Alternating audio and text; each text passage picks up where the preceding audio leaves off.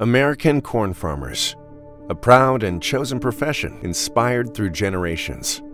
Tested, resilient, and committed to giving back as much as they're growing, pushing the boundaries of what's possible with every bushel, while replenishing every increasingly precious resource, like the reduction of soil loss by 40% with every acre grown. In a world where sustainability matters more than ever, we need all the help we can get.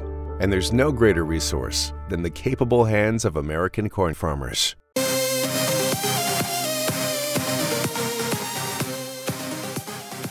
Bienvenidos a su podcast City Days con Alexis Carranco. Amigos, la aventura de hoy va a ser de otro mundo, así que prepárense. Ah, por cierto, el imperio reptiliano me dice que les diga que ellos no se hacen responsables del contenido de este podcast. Ah, algún día lo harán. Bueno, empecemos. Y bueno, amigos, todo empezó... Ah, ¿Ustedes saben lo que es cuando te llueve sobre mojado? O aquel dicho que dice, no se siente lo duro sino lo tupido. Pues bueno, así empezó mi día, amigos. Eh, vas en la calle paseando al perro, pisas una mierda. Eh, dices, bueno, ok, vas, te empiezas a limpiar y cuando te empiezas a limpiar el zapato, ¡fum! Te cae una mierda de pájaro. Ja, ja, sí lo sé, amigos. De esos días que dices... Así que en ese momento triste, desolado, efecto de violín y nieve, por favor, iba caminando yo por la calle. Miré al cielo, suspiré. Ah, dije, ahora, ¿quién podrá ayudarme? Y en eso que me acuerdo de mi amigo Phil, él es astrólogo, él me puede decir mi horóscopo y también les puede decir el horóscopo a ustedes. Alguna buena noticia nos tiene que decir los astros, ¿no? Y bueno, pues entonces que le llamo y bueno, amigo Phil, aquí estás, cuéntanos nuestro horóscopo. ¿Qué onda, Alex? Oye, pero yo soy astrónomo, no astrólogo, ¿eh? O sea, si, si hay una diferencia. ah, caón. Pequeño detalle. Bueno, aprovechando que eres astrónomo, estaba leyendo una noticia de que se olieron unos pedos en Venus o que hubo unos pedos en Venus y que con eso había vida. A ver, hermano, Explícanos eso, ¿no? Porfa. Sí, sí, sí. O sea, se encontró una molécula que se llama fosfina. La fosfina, aquí en la Tierra la conocemos porque sí se debe a la vida, la vida en el planeta, aunque no necesariamente sea así en otros lugares. Por ejemplo, hay fosfina en Júpiter y en Saturno, que son gigantes gaseosos y pues allá no hay la vida que conocemos aquí, o sea, no vas a ver un pato en Júpiter o cosas así. Aquí en el planeta em, existe la fosfina en lugares como pantanos, alcantarillas. Y sí, evidentemente también hay en, en fecales o en los pedos, o sea, nosotros fabricamos fosfina de cierta manera, pero en Venus, Venus es un planeta muy, muy poco amigable porque imagínate las nubes, allá llueve ácido sulfúrico, allá hay muchísimo dióxido de carbono, o sea, lo que nosotros exhalamos aquí, allá está en todas partes, hay un efecto invernadero, hay un calentamiento global en Venus que no permitiría cualquier tipo de vida. Entonces, antes de decir, sí, se encontraron cositas verdes caminando en Venus, tenemos que descartar todos los procesos que pueden generar la fosfina en Venus. Por ejemplo, los rayos en una tormenta. Cuando cae un rayo, ese rayo pues no deja de ser energía y la energía actúa con la atmósfera. O sea, imagínate eh, la, la potencia de este rayo genera fosfina, aunque sea poca, ¿no? Y la peculiaridad ahí en Venus es que se encontró mucha fosfina, o sea, más de la que se podría generar con rayos, más de la que se podría generar con volcanes, porque los volcanes volcanes, la actividad volcánica también genera fosfina. Aunque imagínate, para que se encontrara la cantidad de fosfina que se encontró en Venus, necesitaríamos 10.000 volcanes activos al mismo tiempo para que se, para que se genere esa cantidad de, de, fosfina. Entonces, sí, evidentemente muchos procesos se quedan cortos, por lo cual tampoco hay que descartar que pudiera existir alguna forma de vida ya, aunque claro, debe ser un microbio, por ejemplo, un microbio que pueda sobrevivir con ácido sulfúrico. Bueno, pero sí hay microbios tan chiquitos o cosas así que puedan sobrevivir a esos ambientes tan feos? Sí, sí, sí. O sea, por ejemplo, tú no sé si hayas escuchado de los tardígrados. Son estos microbios súper, súper, súper chiquitos que parecen osos. De hecho, creo que les dicen osos de agua, algo así, no me acuerdo del nombre exacto, pero son los tardígrados, ¿no? Y estos seres tienen la peculiaridad que pueden sobrevivir incluso en el espacio, o sea, donde no hay oxígeno, donde no hay nada, estos seres podrían sobrevivir en, en ácido, o sea, entonces puede existir algo así, sí, definitivamente, aunque ahorita está difícil que lo, que lo podamos comprobar, o sea, no se descarta, pero tampoco se dice, va, hay vida ya, vámonos todos a colonizar Venus, no, o sea, también todo lleva un proceso, ¿no? O sea, así es la ciencia, no nos apresuramos con esas conclusiones. Oye, bro, pero ¿cómo un microbio, o sea, cómo algo vivo puede sobrevivir al ácido o eso? O sea, ¿no se queman, se desintegran? Depende, depende, porque, o sea, todo deja, o sea, nada deja de ser química, ¿no? Y la química son reacciones. Puede ser que estos seres, no sé, tengan algún proceso por el cual agarren el hidrógeno en un ácido y ese hidrógeno lo transformen por alguna razón en metano. O sea, sé que estoy hablando un poco en chino, pero, o sea, lo que voy es, puede ser que existan seres que tengan otro tipo de reacciones químicas por las cuales pueden vivir. Puede ser, porque nosotros no lo sabemos aquí, no hemos descubierto algo así, pero puede existir. O sea, está loquísimo eso, mi hermano. Oye, bro, pero hablando de esto, ¿tú qué estudiaste o cómo te interesó el espacio? A ver, cuéntanos un poquito de eso porque se me hace muy interesante. ¿Cómo dijiste, sí, yo a huevo quiero estudiar eso? ¿O qué estudias, cara? Claro, sí. Yo desde antes de meterme a la carrera, yo ya, yo ya estaba muy interesado en la astronomía. O sea, yo era eh, ese niño teto que se subía a ver las estrellas y, se sabía los nombres de las constelaciones y eh, eh, el cinturón de Orión se llama, las estrellas se llaman así y así y así. Em, yo me metí a estudiar ingeniería física en, en la UAM ¿Pero qué es eso? A ver, explícanos, ¿qué es ingeniería física? Porque algunos no sabemos qué es eso. ok, básicamente para no marearlos con detalles es física aplicada, o sea, física con una aplicación a tecnología. La mayoría de, los ingenieros físicos se van por ramas, por, por ejemplo, la energía, a temas de energía solar, energías renovables, eh, muchos se van a tecnología de materiales, muchos se van a instrumentación, muchos se van por, por la física médica. La física médica, o sea, los que hacen esta, estos equipos de resonancia magnética y ultrasonidos, todos esos son ingenieros físicos que se fueron por esa rama. También puede irse a uno a, ramas como la física teórica, claro, tiene que estudiar mucho más porque nosotros estamos en física aplicada, ¿no? Es como estudiar casi otra cosa, o sea, vemos las ecuaciones, vemos de dónde salen las ecuaciones. La, la ingeniería física te da como el lenguaje para entender ciencia y tecnología. Ahora, a mí me interesó por una parte más como observacional de la astronomía. Entonces yo, por ejemplo, hice una investigación en regiones de hidrógeno ionizado en el espacio, o sea, regiones donde encuentras formación de estrellas, ¿no? Por mi capacidad de análisis de datos que me dio la ingeniería, pues pude hacerla bastante bien en un área así como de la astrofísica. Y ahorita estoy en el programa de maestría en astrofísica en la UNAM. Wow, o sea, tú te vas a la NASA directo, ¿no? ¿O cómo es la onda? ¿O te ponen en un cohete y eres de los que mandan al espacio? ¿Qué show?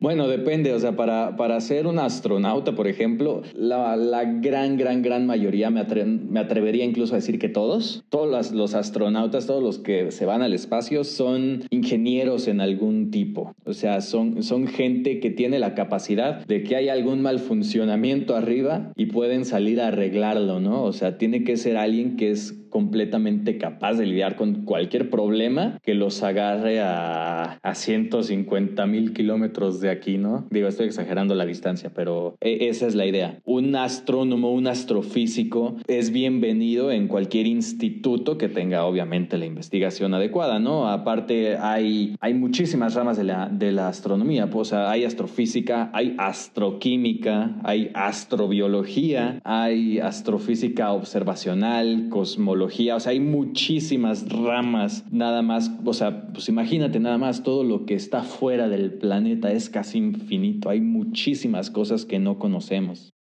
Oye, mi hermano, entonces, el estudiar física no significa que solamente estás viendo numeritos, tiene una aplicación, llevas para un desarrollo, como estabas comentando, ¿no? O sea, para hacer nuevas máquinas, para descubrir nuevos planetas, Oh, sí, completamente. Fíjate, la diferencia más clara entre las matemáticas y la física, o sea, es que la física lleva cierta filosofía. Tienes una ecuación, tienes una suma, una resta, y esa cómo la traduces en el universo, ¿no? Explicar con una ecuación cómo funciona el universo. Hay una parte muy, muy atractiva en la física que es precisamente cómo puedes convertir una ecuación en el universo, en el lenguaje del universo. Las matemáticas matemáticas trabajan con cosas muy abstractas. Sí, esto es una sumatoria, esto es una integral, esto es una multiplicación, pero ¿qué significa todo eso? Ahí entra la física como traductor y te dice, ok, ¿ves esta gráfica aquí? Esta gráfica en la que se ve el tiempo, justamente donde esta línea cruza, es, eh, cruza el cero,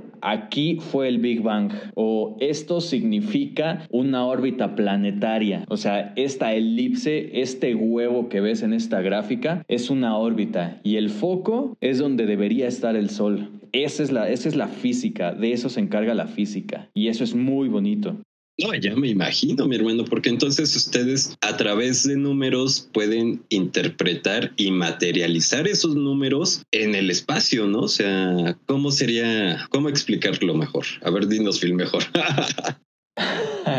claro, claro. Mira, voy a dar dos ejemplos. Uno, ¿cómo, cómo podemos visualizar los tamaños en el universo? Imagínate que, que somos dos hormigas, ¿no? Vivimos en, en lo alto de un cerro. Nuestros papás hormigas, nuestros abuelos, bisabuelos, toda nuestra familia siempre ha vivido en lo alto de este cerro, ¿no? Ahora, estamos justo en medio de un lugar donde se ve todo, o sea, todo lo que está hasta el otro lado, o sea, hasta donde alcanza a ver la vista que hay otro cerro, ves un buen de, de árboles, ves un lago por allá, o sea, todo alrededor nuestro hay, hay naturaleza, pero somos hormigas, ¿no? O sea, y jamás hemos salido de este cerro. A lo mucho hemos, hemos, hemos ido a un arbolito que está muy cerca de nosotros, un arbusto, ni siquiera es un arbolito, es un arbusto, ¿no? Y de repente comenzamos a preguntarnos, oye, ¿ves ese cerro que está hasta, hasta, hasta, hasta, allá? Eh, ¿A qué distancia estará de nosotros, no? O de repente ves ese árbol que apenas si se ve, ¿de qué tamaño será realmente, no? Porque, o sea, parece que está muy lejos. ¿Qué tal que es de nuestro tamaño? Pero resulta que, o qué tal que es de unas dimensiones que ni siquiera nos alcanzamos a imaginar, ¿no? Entonces, poco a poco, a lo largo de muchos años, comenzamos a obtener respuestas a eso. No, pues este árbol es millones y millones de veces más grande que nosotros hormiguitas, ¿no? Este cerro se encuentra a 50 kilómetros de nosotros, que puta, para, para nosotros es una distancia que jamás, jamás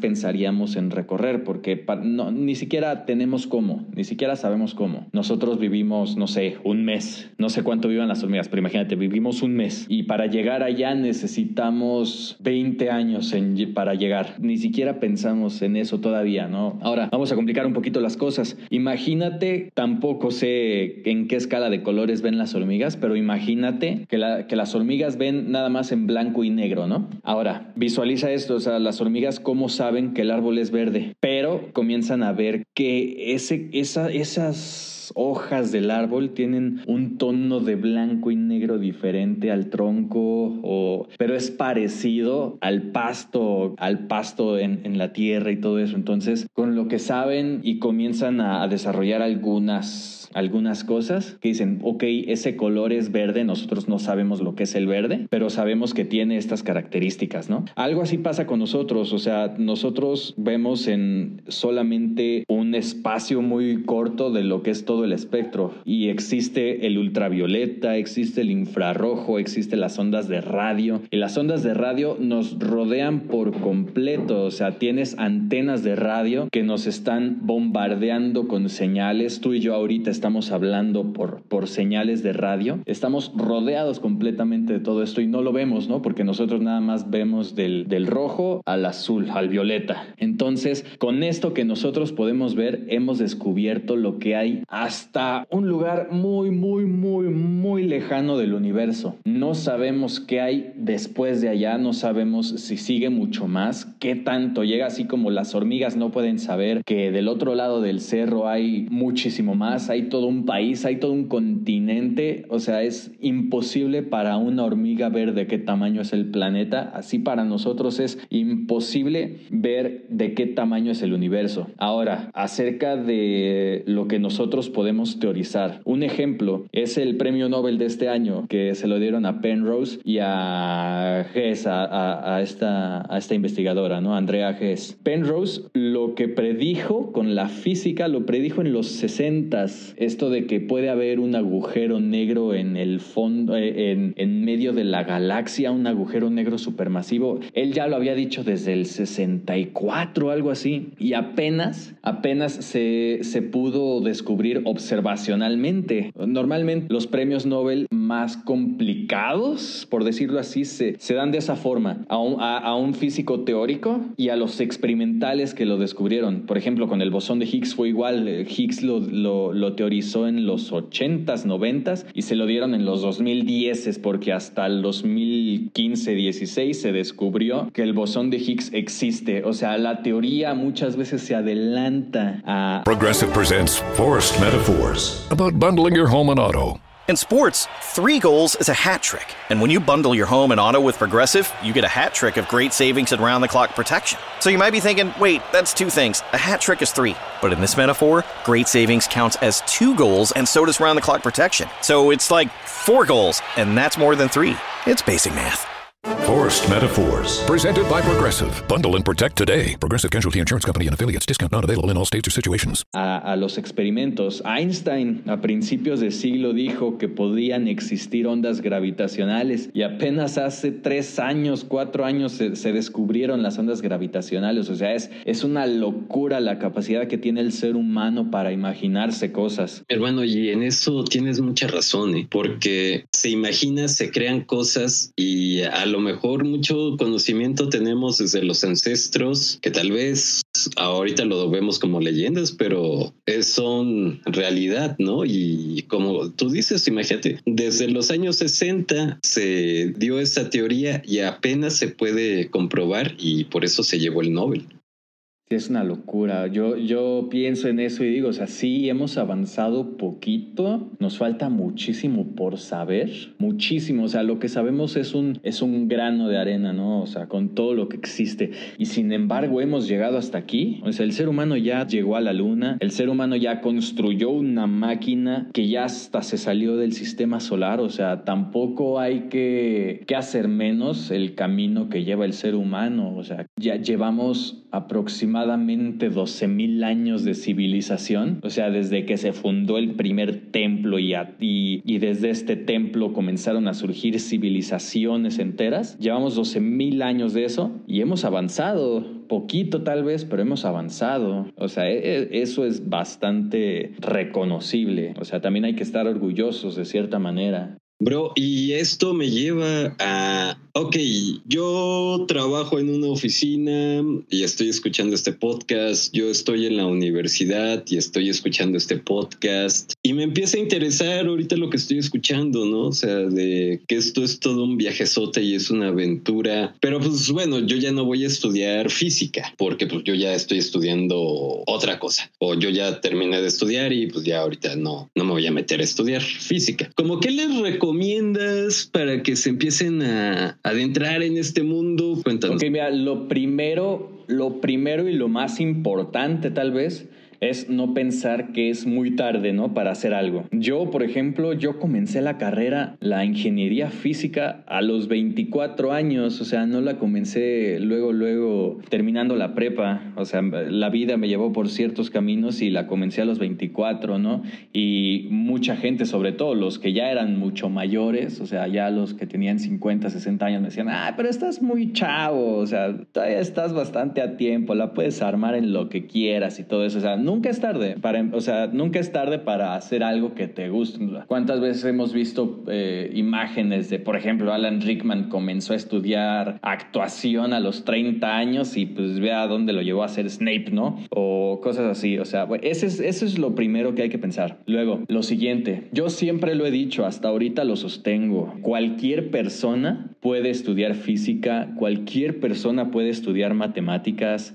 cualquier persona puede hacer lo que quiera, ¿no? La única clave está en que estés seguro, en que estés seguro de que te gusta. puedes hacerlo. Ahora, para comenzar a motivarte un poco más, sí es muy recomendable, por ejemplo, que comiences a leer cosas no necesariamente complicadas, no, no te vas a ir a relatividad general, ¿no? O sea, vámonos con temas de divulgación, ¿no? O sea, por ejemplo, a mí un libro que me motivó muchísimo, como no tienes idea, fue el de Breve Historia de el tiempo de Stephen Hawking. Puta, ese libro, no tienes una idea cómo lo leí. Dije, güey, yo quiero estudiar, eh, o sea, ya, ya sabía, pero fue así como, no, sí, vámonos por aquí, ¿no? es, es muy apasionante esto, o sea, de dónde venimos, de dónde viene la naturaleza, el universo, todo. Los libros los canales, ahorita ya hay muchísimos canales, comenzando por Espacio Da Vinci, que es el canal que yo tengo, lo voy comenzando, pero precisamente es algo que, que a mí me gusta mucho, o sea, intentar motivar a la gente. O sea, imagínate poder decir, alguien vio un video mío, ¿no? Y ese alguien se interesó en estudiar astronomía, tal vez se metió a ingeniería, a una ingeniería, ingeniería aeroespacial o ingeniería bioquímica o cosas así,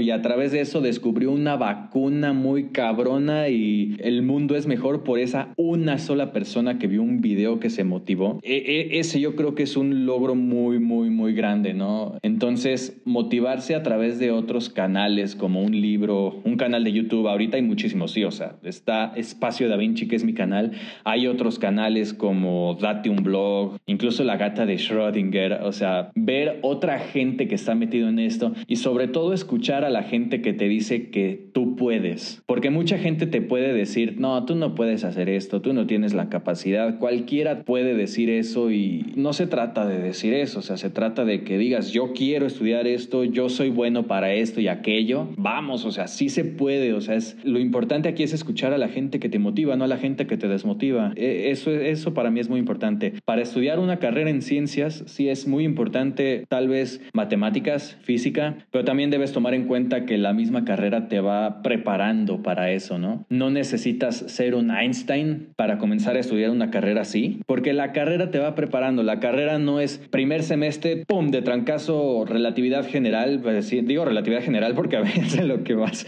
es de lo más difícil que he visto en la carrera. O sea, sí es una locura tremendísima. Eh, o sea, pero, o sea, a lo que voy es, no se meten con los temas más difíciles, o sea, se meten con introducción al cálculo, cálculo 1, ves límites, o sea, comienzas a ver cosas sencillas. Es un paso por paso, o sea, tal vez hay cosas mejorables con los planes de estudio, lo que tú quieras, pero tampoco le tengas miedo a estudiar algo así porque es muy bonito y vale la pena. Todo lo que es ciencia y tecnología, o sea, es, es algo que te llena, es algo que dices, estoy haciendo algo para que el ser humano llegue, llegue a otro lugar. O sea, aunque, aunque mis descubrimientos vayan a ser pocos, pero estoy poniendo de mi parte para que el ser humano llegue más lejos de lo que ha llegado. E, esa es una motivación hermosa, eso es lo que debe llevarte. Y te doy toda la razón, mi hermano. Aparte de el hecho de aportar hacia la vida, aportar hacia algo más, es creo lo más importante, ¿no? Que dejas algo, una huella en este mundo.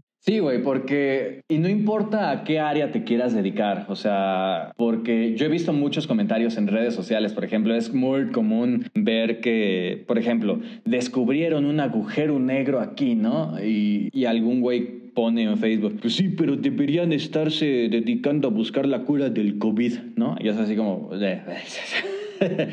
todas las áreas de la ciencia nos han llevado hasta este punto, ¿no? Un ejemplo, la astrofísica nos ha llevado a descubrir más a fondo el espectro electromagnético, ¿no? Lo que es la radiación infrarroja, lo que es la radiación ultravioleta. Esta radiación ultravioleta se da sobre todo, por ejemplo, en las estrellas, ¿no? El sol. Entonces, al entender más la radiación ultravioleta, nos ha, nos ha enseñado, nos ha llevado a comprender mejor, por ejemplo, la atmósfera del planeta, cómo esa radiación pasa de cierta manera por aquí, por allá, y de repente resulta que estamos haciendo un hueco en la atmósfera y la radiación ultravioleta le está dando en la madre al planeta y se descubre el calentamiento global. O, por ejemplo, la radiación infrarroja no nada más está en el espacio. El cuerpo humano es una fuente de radiación ultravioleta. Por eso vas en el metro en hora pico y hace un calor de la chingada,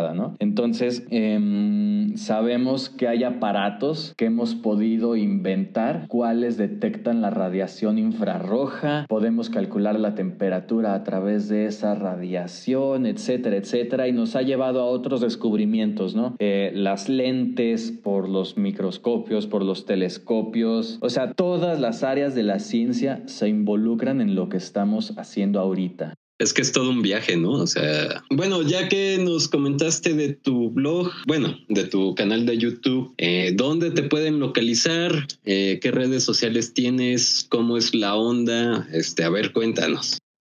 Sí, mira, en YouTube me pueden encontrar como Espacio Da Vinci TV. Con que pongan Espacio Da Vinci sale, porque afortunadamente este, soy, soy el único. Ah. Con que me busquen como Espacio Da Vinci. También en Instagram estoy como Espacio Da Vinci TV. Eh, sobre todo esas dos son las que, las que estoy manejando por ahorita. Pueden buscarme a través del YouTube, por ejemplo, Espacio Da Vinci, pónganle Universo, eh, porque dos o tres videos de mi canal los tengo con reflexiones de del universo. Estamos solos en el universo. O sea, con que le pongan espacio Da Vinci universo, ya salí.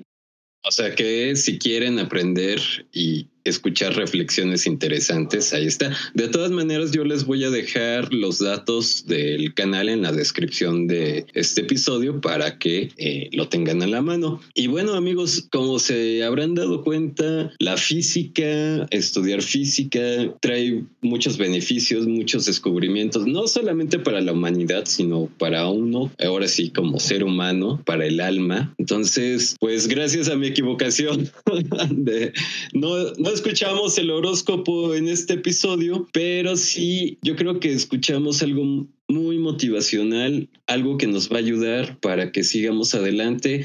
Y bueno, amigos, a lo mejor no todos van a querer ser este, físicos, pero si ya descubrieron que la física se aplica en todo, o sea, si quieren ser astrofísico físico, que era Phil, biólogo. No, incluso, o sea, cualquier rama de la ciencia, o sea, métete a física, química, matemáticas, biología, llega un momento en el que te das cuenta que todas las áreas de la ciencia están, están relacionadas de una u otra forma. Ingeniería, la ingeniería que tú quieras le va a servir al ser humano. El chiste, lo más importante es que a ti te guste, que te apasione lo que estás estudiando y que quieras llegar lejos a través de esto. Y bueno, Phil, eh, dinos qué libros tú recomendarías para nuestros amigos que les interesó este tema. Sí, mira, Alex, así como te comentaba antes, yo creo que el libro que más recomiendo por ahora es el de Breve Historia del Tiempo de Stephen Hawking. Es un, libro muy interesante, como que enrola muchísimo de lo que es la ciencia en general, no nada más la astronomía, sino la ciencia, como que presenta muy claro lo, los misterios que aún siguen estando vigentes y ese libro es creo que de los ochentas me parece. Habla mucho de lo que es el Big Bang, de lo que pudo haber pasado en el Big Bang. Pues ahora sí que la historia vista desde un punto de vista de la cosmología, ¿no? O sea, toda, toda esta astro, astronomía que tiene que ver con lo pasado. Otro libro que recomiendo mucho es el de Hiperespacio de Michio Kaku. Ese es un libro que vuela la cabeza, la verdad. O sea, está muy, muy, muy bien explicado y, y no tiene ecuaciones. O sea, digo vuela la cabeza porque involucra que, que comencemos a pensar, o sea, ok, ¿qué pasa si existen más dimensiones espaciales, porque muchas veces escuchamos que la cuarta dimensión es como el tiempo, ¿no? Pero el tiempo no es, tú no te mueves a través del tiempo libremente como te mueves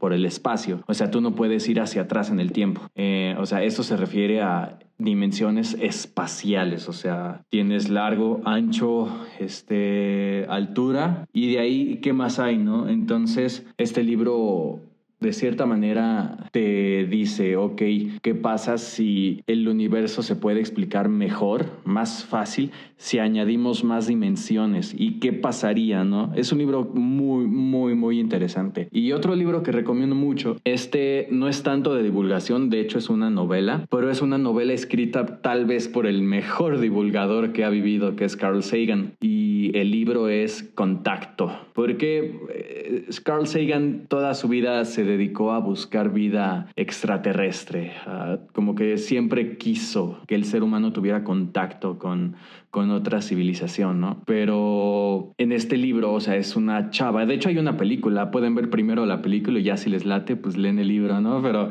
el libro eh, sí cambia bastante, o sea, se toman, ya saben, las libertades creativas que se toman muchos directores. El, el libro me gusta más porque habla, o sea, una manera bastante científica de qué pasaría si hubiera contacto con otra civilización, ¿no? ¿Cómo sería? ¿En qué idioma se comunicarían y qué nos enseñarían?